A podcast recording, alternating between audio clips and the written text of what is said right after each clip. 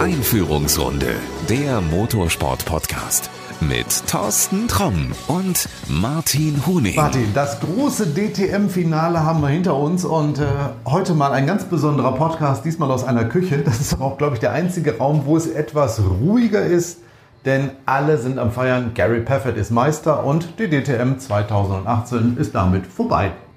Ja, es ist soweit, lange erwartet und ja, wir haben ja vorher schon mal darüber gesprochen, dass das wohl ein ziemlich geiles Finale werden könnte, mit vielen Entscheidungen, die noch anstehen und wir wurden nicht enttäuscht. Nee, also das fing Samstag ja schon an. Da sah es ja so aus, da war Paul Di Resta der Meisterschaftsführende. Gary Paffett war der Zweite und René Rast war der Dritte. Und der hat mal eben am Samstag nochmal richtig einen Sieg rausgehauen, den fünften in Folge und alle haben gedacht, wow, der könnte Meister werden. Hat jetzt nicht geklappt, weil Vorsprung von Gary Paffett war einfach zu groß. Den konnte er nur holen, wenn Gary, ich glaube, jetzt noch fünf Punkte weniger gemacht hätte oder vier Punkte weniger. Dann wären sie zumindest punktgleich und er wäre Meister. Aber Mai, Zweiter mit so einem Anfang der Saison ist, glaube ich, auch eine große Leistung gewesen. Ja, sechs Siege in Folge jetzt, glaube ich. Und die Serie könnte er nächstes Jahr rein theoretisch ja fortführen. Okay, zehn und, Stück. Äh, ja, also absolut top. Ich glaube, der René Rast kann gut zufrieden sein mit dem Verlauf seiner Saison, mit seiner Siegesserie und äh, ja, es war nachher der, der Punkt, äh, Punktevorsprung, der natürlich da auch dem Gary Paffett äh, da auch zum, zur Meisterschaft verholfen hat, aber verdient. Genau. Ja, finde ich, auch, find ich auch. Ja. Äh, wer ein bisschen enttäuscht war, war Paul Di Resta. Also er hatte so ein langes Gesicht immer, sah aus wie Pferd. Ja, das konnte man, konnte man ihm deutlich ansehen, da gebe ich dir recht, ja. Aber gut, anyway, Mike, er wird sich irgendwann auch über den dritten Platz freuen. Es ist eine coole Leistung. Das ist schon was in so einem Feld, auch Dritter zu werden. Jetzt gucken alle in Richtung 2019. Die beiden Mercedes-Fahrer, Paul Di Resta und Gary Paffett, vielleicht sind sie weg. Also der Meister ist definitiv weg, weil Paffett fährt Formel E. Paul Di Resta sucht noch ein Cockpit. Ich glaube, er hat noch keins gefunden, oder weißt du mehr? Nein, ich weiß definitiv äh, nicht mehr. Ich ähm, habe wahrscheinlich die Dinge rund um die DTM auch wahrgenommen, die du wahrgenommen hast äh, bezüglich des Einstiegs von Aston Martin ja. und äh, WRT als Kundenteam vom Audi. Und äh, ja, es liefen ja durchaus auch andere weitere interessante Personen rum, die man vielleicht nächstes Jahr äh, teamseitig in der DTM also wiedersehen jetzt könnte. Mal, jetzt mal ganz komisch, hier sind so viele Leute rumgelaufen, die du wirklich teilweise seit Jahren hier nicht gesehen hast beim Finale oder ähnliches die auffällig in Zivil unterwegs waren. Also wir können aber ein paar Namen nennen. Ich sag mal, so ein Michael Bartels, dass der nach langer Zeit mal wieder auftaucht und auch relativ schnell wieder weg ist. Hm, wer weiß, vielleicht hat der ja noch irgendwo mal die Idee, ein, ein japanisches Auto einzusetzen. Oder vielleicht gibt es noch irgendein anderes Auto, was er mitbringen könnte. Franz Konrad normalerweise ein Typ, der immer stehen bleibt, der irgendwie immer einen Schwank aus seiner Jugend erzählt. Diesmal auch ganz zivil, ganz hektisch wieder weg. Was führt dir am Schild?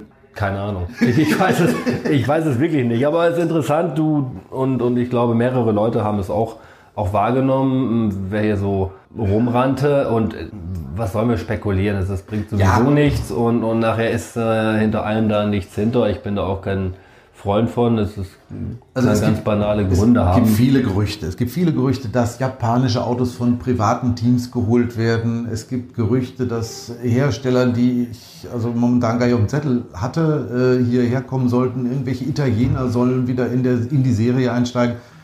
Ja, wie immer. Das ist aber, glaube ich, oft am Ende der Saison, dass es viele Gerüchte und Wünsche vielleicht auch gibt. Ne? Ja, es ist, ich finde es schon mal gut, dass es sind ja Fakten geschaffen. Wir wissen, Aston nächstes Martin? Jahr ja. kommt Aston Martin. Es ja. wurde lange darüber gesprochen, wer kommt, kommen sie, kommen sie nicht.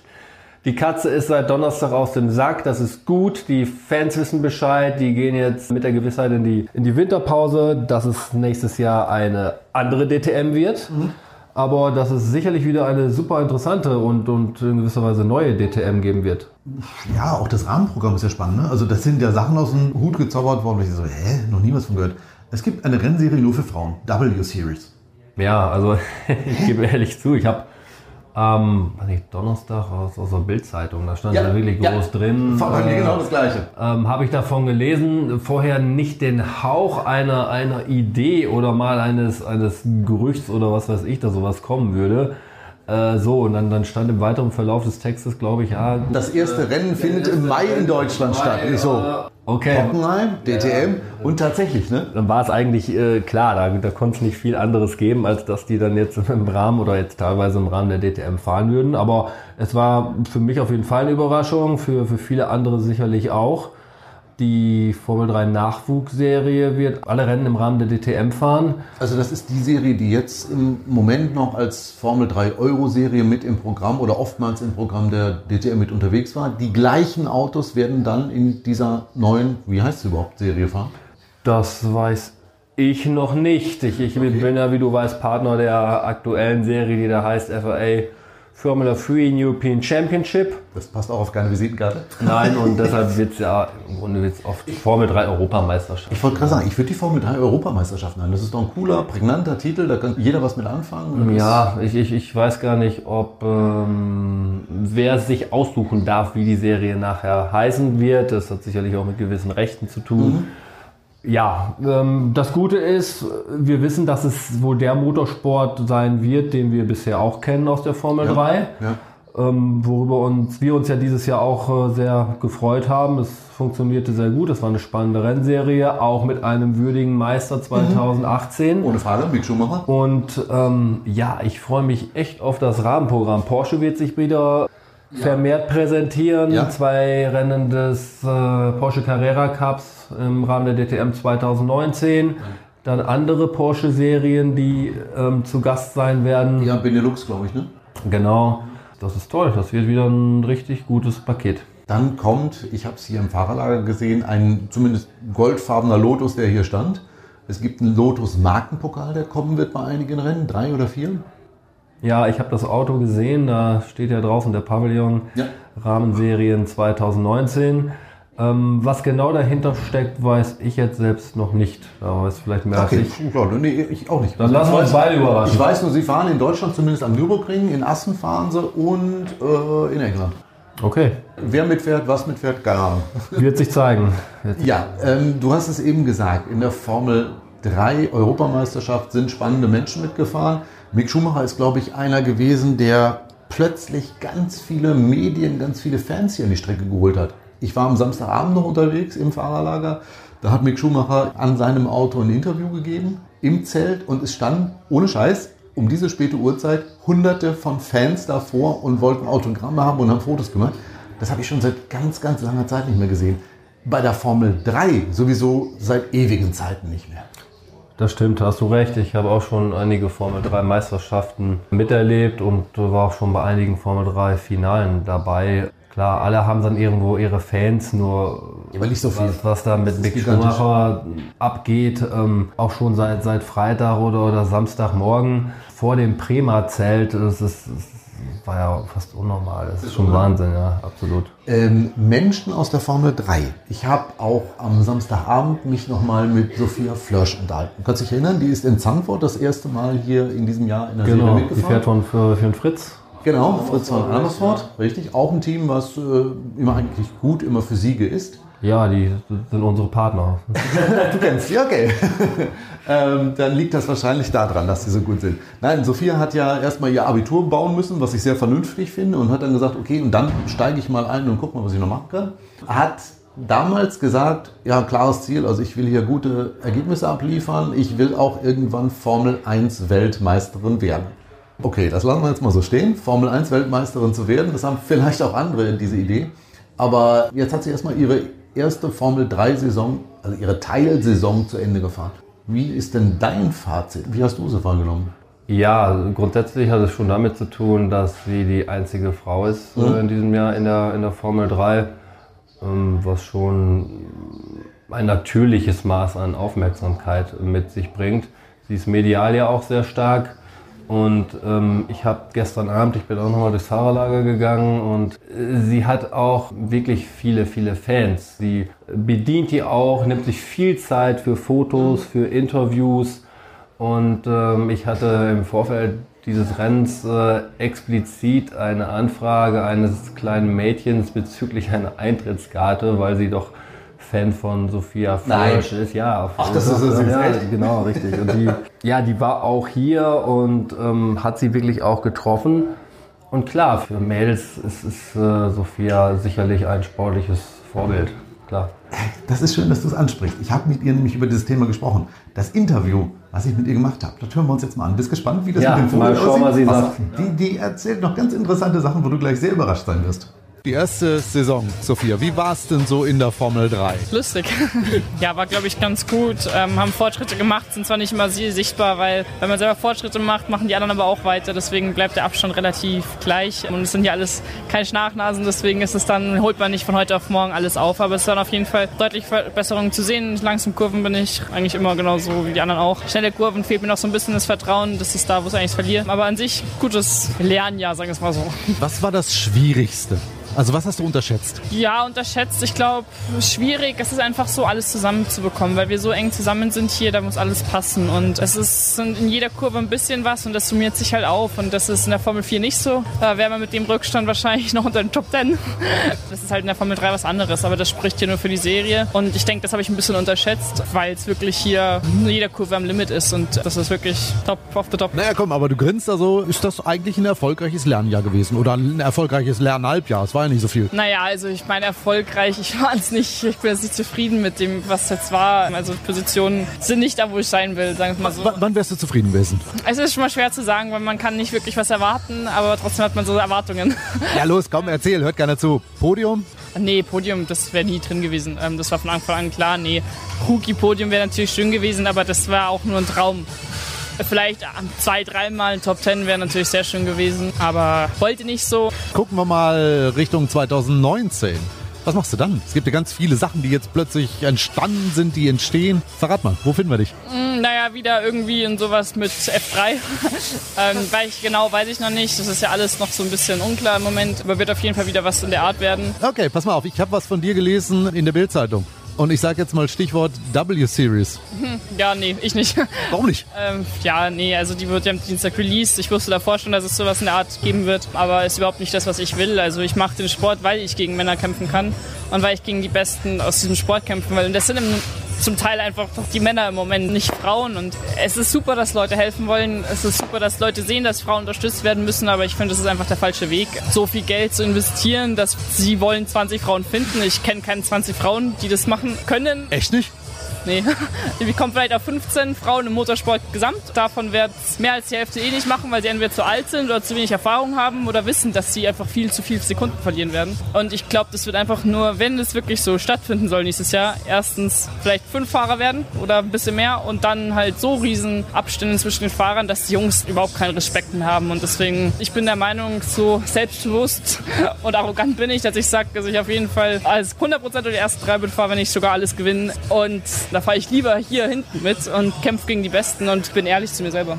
Ich habe gedacht, du würdest jetzt sagen, Mensch, das ist eigentlich ein gutes Ding, weil zumindest das Finanzielle ist ja geklärt. Das heißt also, wer dort mitfährt, muss sich ja nicht um Kohle kümmern. Du hast, wenn du dabei bist, eigentlich alles bezahlt. Ich glaube sogar Flüge, Hotelübernachtungen, alles. Eigentlich ist das doch eine gute Voraussetzung, um in den Motorsport einzusteigen, wenn du dich nicht erstmal um Geld kümmern musst, bevor du fahren kannst. Ja, aber ich meine, man macht den Sport ja, weil man irgendwie ein Ziel hat, das man erreichen will. Und bei mir ist es die Formel 1 und nicht gegen Frauen zu gewinnen. Und schön nice to have, alles bezahlt zu bekommen, aber da ich fahre sicherlich nicht nur gegen Frauen. Und das Ding ist, man bekommt eine halbe Million Preisgeld, wenn man die Serie gewinnt. Ist schön und gut für die nächste Saison, hilft es natürlich, aber es hilft für eine Saison und nicht weiter. Und bei Sponsoren ist man unten durch, weil man kann so sagen, okay, man ist die beste Frau. Aber Respekt hat kein Junge mehr vor dir. Meinst du echt, dass es so krass ist? Also wenn du wirklich als Siegerin aus so einer Serie kommst, bei einem Sponsor anklopfst und sagst, hey, ich habe die W-Series gewonnen. Aber was ist dein Ziel? Ist es dein Ziel, Vermarktung und beste Frau zu sein oder ist es dein Ziel, die beste im Sport zu sein? Und das muss sich jedes Mädchen fragen. Und bei mir ist es einfach, die beste im Sport zu sein und nicht nur die beste Frau, weil das kommt dann miteinander.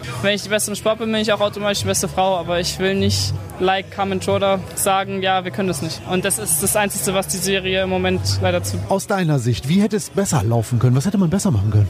Naja, ich finde es super, dass es Leute gibt, die das unterstützen. Das finde ich ganz toll, dass es wirklich da jetzt ein paar eingesetzt haben und wirklich sehr viel Kohle zusammengeschaufelt haben. Aber ich glaube, es ist einfach das Ziel, das sie erreichen wollen, dadurch ist ja mehr Kinder oder mehr Mädchen auf diesen, diesen Sport zu bringen. Meiner Meinung nach, als ich ein kleines Kind war, was mir geholfen hätte wahrscheinlich, sind einfach Vorbildfunktionen. Und im Moment gibt es halt leider nur männliche Vorbildfunktionen im Motorsport. Wen? Lewis Hamilton. Ist Lewis Hamilton für dich ein Vorbild? Eindeutig. Also ist mein Vorbild, mein, mein, ja. Idol. Und ich glaube, es fehlt einfach eine Frau, wo sich kleine Mädchen drauf beziehen können, wo sie sagen können, boah, das will ich auch schaffen als Frau. Und meiner Meinung nach wird es einfach mehr Sinn machen, dass sich diese Leute halt wirklich aussuchen und schauen, welche zwei, drei Frauen am meisten Potenzial haben im Moment und die unterstützen und die so weit hin unterstützen, dass sie dann ihr Ziel erreichen können und eine Vorbildfunktion sein können für kleine Mädchen oder halt generell für Frauen. Ich glaube, wenn das mal jemand schaffen sollte, wirklich in der Königsklasse nach Formel 1 Erfolg zu haben, als Frau und wirklich vorne mitzufahren und um einen Titel auch zu kämpfen, dann ändert sich so viel, glaube ich, in dieser Welt.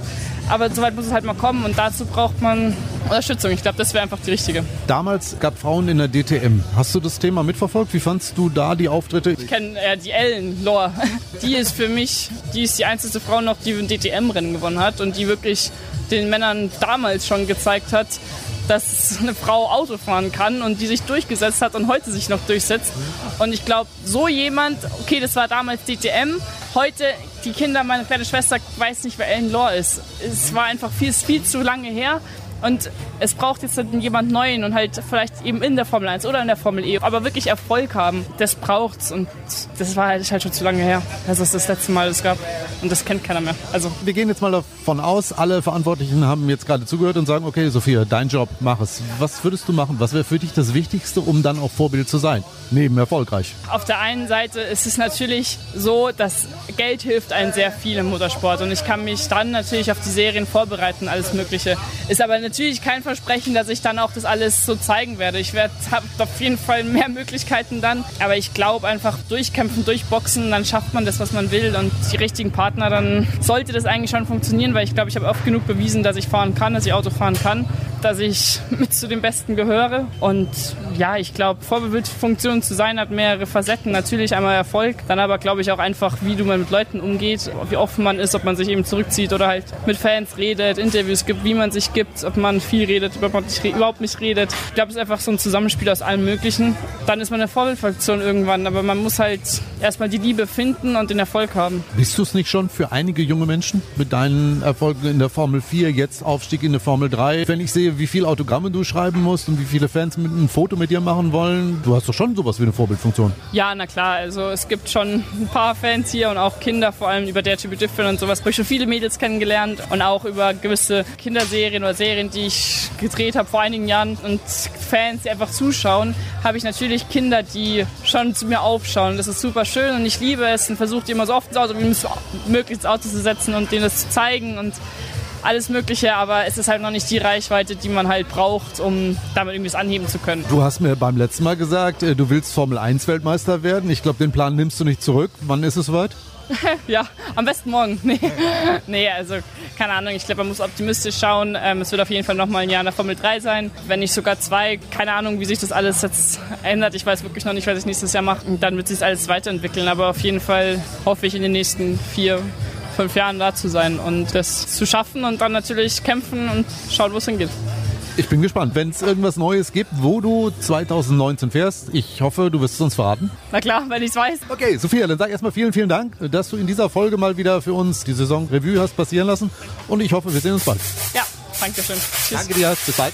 Tschüss. So, Martin, das war mein kurzes Interview, was ich mit Sophia gemacht habe. Ich habe natürlich mit ihr über die W-Series gesprochen, also die Rennserie für Frauen. Bist du erstaunt, dass sie sagt, nee, never ever, ich nicht? Also Potenzial hätte sie. Ich, ich glaube, ja, Potenzial hat sie auf jeden Fall. Ähm, wenn ich jetzt Sophia sehe, sie ist in der Formel 3. Ja. So, Formel 3 Europameisterschaft. Ähm, Punkt geholt. Ja, richtig. Und ich kann mir nicht vorstellen, dass sie dann in einer, ähm, in einer Women's-Serie starten Warum nicht? Wäre es nicht clever, wirklich zu sagen, komm, ich fahre jetzt, es gibt ja gigantische Preisgelder, die Siegerin kriegt 500.000 in die Hand und kann damit im nächsten Jahr machen, was sie will. Wäre das nicht sinnvoll zu sagen, komm her, ich mache dieses, dieses, diesen Versuch mal, ich fahre mal mit, ich gucke mal so gut wie möglich zu sein, kassiere Preisgelder etc., fahre aber parallel noch vielleicht eine andere Serie?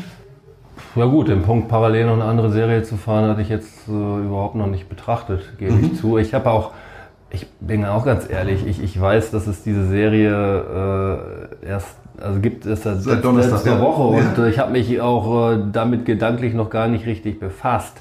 Nur äh, wenn du in der, in der Formel 3 unterwegs bist, unterwegs warst, äh, glaube ich, musst du dich weiter auch mit Mädels und Jungs messen und dann in der nächsthöheren äh, Kategorie. Sicherlich ist es vom, vom Budget sehr interessant, wenn du mit diesem Topf an Geld äh, ja, dann die Serie verlässt. Du musst ja auch in dieser Serie nicht zahlen. Das ist ja alles für dich. Das Auto ist bezahlt, der Sprit ist bezahlt, du, du kriegst deine Reisekosten, du kriegst deine Hotelkosten, du kriegst alles bezahlt. Also du musst eigentlich nur noch fahren.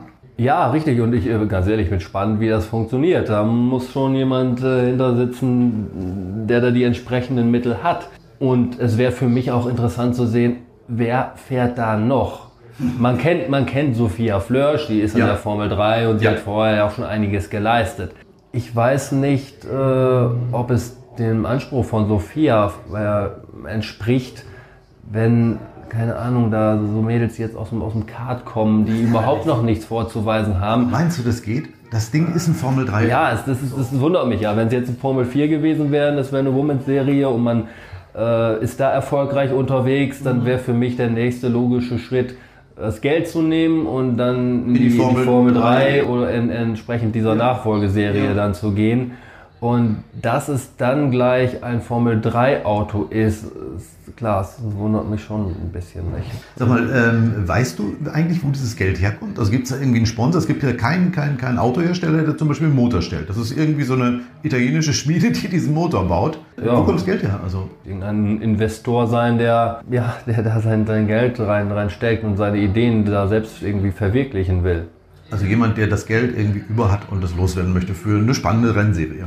Ja, gut. also äh, ich, ich, glaube auch, dass es, dass es konzeptionell ganz gut in den Rahmen der, der DTM passt. Es ist nochmal was anderes. Es ist jetzt nicht eine zusätzliche Rennserie, die dann nur von, von Jungs oder Männern dominiert wird. Mhm.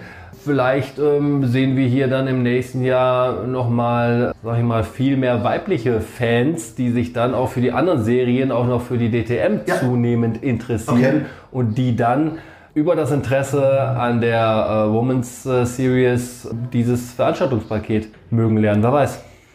Du bist ja nun auch als Motorsportchef für Ravenol hier unterwegs gewesen. Hatte ich diese Serie schon angesprochen, ob du Teampartner werden möchtest? Ich habe mit den, den Verantwortlichen gesprochen. Mich äh, interessierte das schon, was da geplant ist ja. und, und wie da was geplant ist. Möchte mich da jetzt aber auch nicht. Ähm also, das heißt, Sie haben noch kein Motoröl? Nee, derzeit zu diesem Zeitpunkt noch nicht. Aber ähm, ja, man wird wahrscheinlich irgendwie erstmal locker im Gespräch sein, nur muss man schauen, wie es passt. Ich bin gespannt, ob du dabei bist. Also ich habe ja ähm, auch mit Mikkel Jensen gesprochen, BMW Junior, und er hat mir gesagt, äh, wir gucken uns dann im nächsten Jahr mal zusammen diese Serie an, wenn die Mädels erfahren. Und hoffentlich sehen sie gut aus. Okay, 5 Euro in die Shofi-Kasse. Ja, gut. Äh, aber gut, wir beide wissen, dass er damit ja nicht ganz Unrecht hat. Es geht dann auch um Vermarktung und äh, ja, hört sich wieder doof an. Ich muss jetzt auch 5 Euro in die Shobi-Kasse geben, aber Sex sells und äh, das ist im Motorsport dann wahrscheinlich auch nicht anders. Okay. Du hörst es, die Kasse wird langsam voll. Ja. Gehen wir mal weg von der W-Series. Was passiert noch im nächsten Jahr mit der DTM? Also Anfang des Jahres haben ganz viele Leute gesagt, boah, das dürfte das letzte Jahr sein, es geht nicht weiter. Jetzt kommt mit Aston Martin endlich ein Hersteller, der Mercedes ersetzt. Das Rahmenprogramm, was in diesem Jahr teilweise auch echt dürftig war, wird im nächsten Jahr auch spannender, wird richtig voll werden. Hat Georg Berger es geschafft, so das Ruder nochmal richtig rumzureißen?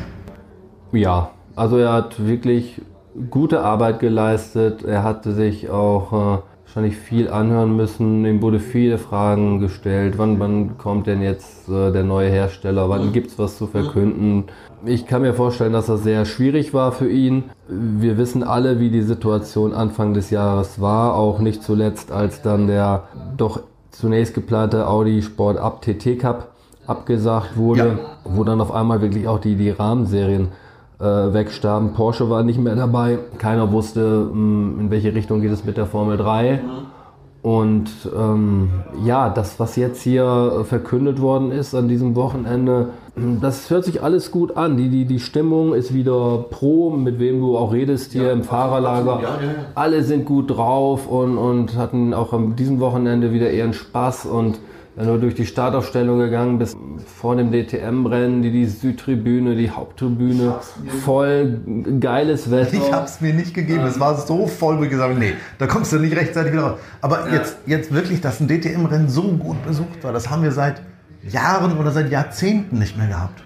Ja, ich bin begeistert. Also ich bin wirklich begeistert und äh, es, es scheint momentan auch alles sehr gut zu funktionieren und wir sehen das auch im, im GT Masters. Das ist jetzt fast ein anderes Thema. Ja. Aber auch da, wir haben auch schon drüber gesprochen, das Finale gute Besucherzahlen, tolles Finale, ja. auch äh, hier in Hockenheim, jetzt ähm, DTM-Finale in Hockenheim. Die Leute kommen, sind gut drauf, campen, zelten, reisen in Scharen an und, und pilgern hier zur Rennstrecke hin. Das ist doch toll, so soll es doch auch sein. Und was mir besonders aufgefallen ist, es ist auch nicht so, wie es vor einiger Zeit war, dass es so Leute waren, die mit der alten DTM groß geworden sind und dann eben deutlich älter in der neuen DTM wieder angekommen sind und nur diese Leute wirklich mit der DTM alt wurden, sondern es sind ganz viele Familien da, es sind ganz viele kleine Kinder auch da, die, glaube ich, ihren Spaß haben. Ja, es ist so, dass ähm, ich habe selber mit, mit einigen Jugendlichen gesprochen und jungen Erwachsenen, die finden dieses ganze Event äh, ziemlich gut. Gestern Abend waren ja auch die, die Disco Boys da, haben da ein bisschen Mucke gemacht. Das gehört irgendwo auch alle dazu. Es fiel mir auch auf, dass selbst während eines Rennens das Fahrerlager selbst auch, auch voll mit Leuten ja, war. Ja. Nicht, dass irgendwie alle auf einmal ähm, sich auf die Tribüne verkrümelten, um wirklich dann sich diese Rennen anzugucken, Absolut. sondern die Besucher kommen erstmal zur Rennveranstaltung und konsumieren diese Veranstaltung nach dem eigenen Bedarf. Und wenn ich während des Rennens mal Lust habe, mir eine Wurst oder irgendwie ein Getränk zu holen, dann gehe ich wieder zurück ins Fahrerlager oder irgendwo hin, verweile da auch eine Zeit, vielleicht gehe ich dann nochmal wieder auf die Tribüne. Das hat sich, glaube ich, auch etwas geändert. Das hat so ein bisschen von, von Luna Park, so ein bisschen von, von Konzertcharakter, ja. dann Autorennen. Ich will da keine Gewichtung reinbringen, aber ähm, ich glaube, das ist momentan so ein homogenes Verhältnis. Ja, also auch da haben sie ja wirklich was gemacht. Du hast eben gesagt, dieses Mal waren die Disco Boys dabei. Also das sind ja schon richtige Nummern, die sie, die sie da auf die Bühne stellen. Früher, das können wir auch offen und ehrlich sagen, wenn die ARD das in die Hand genommen hat, dann war da eben halt immer dreimal im Jahr so eine schnarchige Sarah Connor. Ja, ich, ich habe nichts gegen Sarah Connor, die um Gottes Willen. Aber ja, da hat sich schon was verändert. Es ist, ein, ist mehr Esprit dabei und sind ja auch coole Moderatoren, die das äh, alles jetzt in der Hand haben das macht Spaß. Also es, es, macht wirklich Spaß, sich das anzusehen ähm, und nicht nur als, als jemand, der im Motorsport arbeitet und im Rahmen der, der DTM da unterwegs ist, sondern ich, ich versuche auch sehr oft das mit dem Auge des ganz normalen Zuschauers zu sehen. Und äh, ich spreche natürlich auch mit, mit, mit Funktionären und, und äh, teile da meine Meinung auch mit. Immer denkt an die Zuschauer und, und was könnt ihr noch für die machen und, und was ist vielleicht für diese und jene äh, Leute interessant. Und es, es funktioniert gut. Also die sind da alle auf einem sehr guten Weg. Bin gespannt, was 2019 passieren wird. Ich glaube, die geben nochmal Gas. Die finden irgendwas noch, was, wo sie nochmal einen drauflegen können. Ja, da, da bin ich fest von überzeugt. Und, und, und wenn, ich noch eine Idee hätte, die dann vielleicht aufgenommen wird, ist es ist gern. Also alles, was was dem Motorsport ähm, hilft, klar, warum nicht? Das kommt uns allen zugute. So, jetzt müssen wir sagen, mit dem DTM-Finale ist ja so mehr oder weniger die Saison auch rum. Ne? Ja, die, die Motorsport-Saison. Es gibt natürlich noch ein, ein, paar Highlights. Wir haben zum Beispiel das Finale in Macau, das Formel 3-Finale. Ja. Ähm, das ist ja dann im November immer noch. Abgesehen davon gibt es dann noch ein paar motorsportrelevante Messen und Events. Da wollte ich drauf hinaus. Ja, und äh, es geht also weiter. Wir treffen uns also dann nicht mehr an der Rennstrecke, sondern da gibt es durchaus noch andere Veranstaltungen, die motorsportrelevant sind. Und ich glaube, dir geht es so wie mir. Man hat sein Ohr und sein Auge überall. Und es ja, wird ja viele, ja. viele Neuigkeiten auch dann über den Winter geben. Auch gerade wahrscheinlich der DTM äh, betreffend. Ja, aber ich glaube auch beim GT Masters. Also auch da ist es ja so, ich glaube, beginnen mit der Essen Motor Show, die am 3. Dezember ist, kann man sich zum Beispiel für die GT4-Serie einschreiben. Genau, genau. Das so. Thema hatten wir schon letztes Mal und da. Äh, ich weiß ja nicht, wie du es verfolgst. Ich habe jetzt bei Facebook ist eine Gruppe aufgetaucht, die sich wirklich nur mit diesem Thema GT4 beschäftigt, aber wirklich von interessierten Leuten. Also welche, die ein Team gründen wollen, die ein Auto suchen. Ich weiß nicht, ob du da auch mit aktiv bist, aber äh, neulich tauchte die Frage auf, So ein Ford Mustang GT4, kann ich den eigentlich irgendwo in Deutschland kaufen oder muss ich den von einem kanadischen Hersteller bauen? Das zeigt mir, nicht nur die Autos, die wir in Hockenheim schon gesehen haben, können in der GT4 mitfahren, sondern da können ja noch viel mehr kommen. Ja, das stimmt. Also das mit dem Ford Mustang finde ich eine interessante Geschichte. Ähm, ich habe heute Morgen noch ein Gespräch mit jemandem gehabt, der sich durchaus vorstellen kann, auch äh, fahrerseitig in die GT4 Germany einzusteigen ja. und, und, fragte dann auch mich, ob ich da irgendwie teamseitig oder was noch einen zweiten Fahrer betrifft.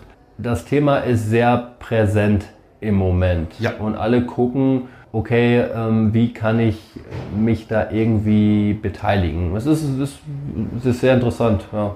Ich glaube, diese GT4-Serie, auch die sind zur richtigen Zeit am richtigen Ort mit dem richtigen Produkt zum richtigen Preis. So, jetzt war es richtig genug. Aber ähm, 140.000 Euro sagt man, kostet ein Einsatz, Pi mal Daumen. Wenn du aber beachtest, dass du das durch zwei teilst, also 70.000 Euro für eine Saison bezahlst, dann ist das, na klar, eine Menge Kohle, aber für das Thema Motorsport, für eine Saison in einer schon professionellen Serie ist das eigentlich recht günstig. Ja, das ist so und äh, mir fällt tatsächlich kaum eine Serie ein, wo du für viel weniger Geld äh, Motorsport machen kannst. Also um ehrlich zu sein, jetzt wirklich ein Auto wie so ein GT4, das ist ja schon mal ein Gerät. Also das ist ja schon mal ein Sportwagen halt. So, ne? Und, ähm, mit so einem Ding auf der Nordschleife in der VLN zu fahren für 70.000 halte ich für unmöglich. Ja, das weiß ich nicht, gebe ich ehrlich zu, das weiß ich nicht. Mir fliegen momentan Preise ähm, um die Ohren, die sich äh, reinweg mit dem Thema ADAC GT4 Germany befassen. Mhm. Und äh, ja, das, das, das sind so die Hausnummern, die du mir eben so zugerufen hast. Und das Attraktive daran ist einfach, ähm, da werden sich sehr prominente und renommierte Teams engagieren. Ähm, es sind äh, tolle Marken, ja, Autos, die da fahren. Ja. Und wie auch schon gesagt, du bist im Rahmen des ADAC GT Masters unterwegs. Du hast eine Fernsehpräsenz, ja. die, die Rennen werden live übertragen. Du bist in diesem ganzen Rahmen wirklich, wo eine TCR dabei ist, die ja auch phänomenal ist, die auch wirklich ein riesiges Starterfeld hat wo auch Werke, sagen wir mal, schon marketingmäßig sehr interessiert sind, Hyundai oder, oder VW nur mal eben als, als Beispiel genannt. Ich glaube, dass man da im Motorsport viel Spaß haben kann. Ja, wenn ich ehrlich bin, ich freue mich schon auf die Testfahrten im ja, April in den Offshore-Leben, wenn das wieder losgeht, um, um zu gucken, wer dann wohl da ist und, und wie die Autos so dann erstmalig so um die, um die Strecke fahren. So. Wir müssen ja erstmal den Winter hinter uns bringen, aber ich, ähm, ich sag mal, normalerweise freue ich mich auch, wenn eine Saison irgendwie vorbei ist und wenn es es dann so im Februar dann allmählich wieder losgeht, von wegen, ja, man könnte schon wieder ein bisschen Krach um die Ohren haben und ja. dass es endlich wieder losgeht. Nur wir befinden uns hier jetzt noch in Hockenheim und äh, in der Teeküche. In der Teeküche, genau. wir können gleich noch den Abwasch machen. So ja, so ein bisschen, so, so, ein bisschen was hier steht, steht hier noch. Ich mache das gleich noch. Aber ähm, bei mir ja, kribbelt es jetzt fast schon, bevor jetzt die alte Saison vorbei ist, weil ich wirklich extrem gespannt bin ja, auf auch. das Thema GT4, ja, auf auch. das Thema F3 Nachfolge, auf das Thema DTM. Äh, es gibt eigentlich so Und viel. W-Series. Auch das, ja, natürlich. Das lässt mich nicht los. Nein, das, das, merke ich. Also es, es scheint irgendwie nächstes ja. Jahr so dein Thema zu werden. Ich glaube ja. Ich glaube wirklich, dass, dass okay. es gäbe da bestimmt viele Geschichten, ja. die, die, die man erzählen könnte. Also Geschichten erzählen, ja, gerne. Aber du, du merkst, ich, wo ich darauf hinaus will, ist, es gibt viele Sachen, worauf man sich jetzt schon auf ja, 2019 absolut. freuen kann. Und das war auch schon mal anders. Das hatten wir auch nicht alle Jahre. Und ähm, jetzt ist es wirklich so, okay, es ist spannend, es ist spannend, es bleibt spannend und äh, wir überstehen den Winter und freuen uns alle aufs ja. nächste Jahr. Naja, ich würde mal sagen, spätestens in vier Wochen, dann sehen wir ja mal ein bisschen weiter, dann haben wir unsere nächste Podcast-Folge. Das ist dann ja knapp vor der Essen Motorshow. Vielleicht gibt es da schon mehrere Sachen, die sich herauskristallisiert haben. Was in Sachen DTM passiert, was in Sachen GT4 passiert. Lass uns überraschen. Naja, wir können ja mal durch die Halle gehen zusammen und, und, und schauen, was sich wie wo schon präsentiert. Und, und gerade am ersten Wochenende wird ja dann vielleicht dann nochmal zusätzlich das eine oder andere bekannt gegeben. Können wir uns ja gerne mal treffen. Ja, lassen wir uns überraschen. Also, wir hören uns wieder in vier Wochen. Ich sage erstmal vielen, vielen Dank. Ja, war eine schöne, coole Saison bis jetzt. Mal gucken, was wir jetzt im Winter noch erleben. Martin, Na, ich habe ich hab, ich hab, ich hab noch einen Tipp für dich. Ich meine, du fährst ja nicht nach Oschersleben, sondern nur nach Essen. Das ist ja. bei uns nicht so weit, aber du solltest auch da sehr gut aufpassen, dass du dein Auto vorher mit Ravenol-Produkten gewartet hast. Du meinst also, nach dem Öl gucken? Nach dem Öl gucken, alles, äh, es geht ja dann schon so ein bisschen Richtung Winter, ne? Und dann von wegen Frostschutz und Scheibenreiniger, alles, was du so brauchst. Also, da sollten wir drüber reden. Denk, ist, denk ja. dran, sonst ruf mich vorher an, ich helfe dir gerne. Ja, wenn, wenn es einer weiß, dann du, ne? Ja. Super, danke dir, bis bald. Ja, mach's gut, Thorsten, ciao. Das war Einführungsrunde, der Motorsport-Podcast mit Thorsten Tromm und Martin Huning.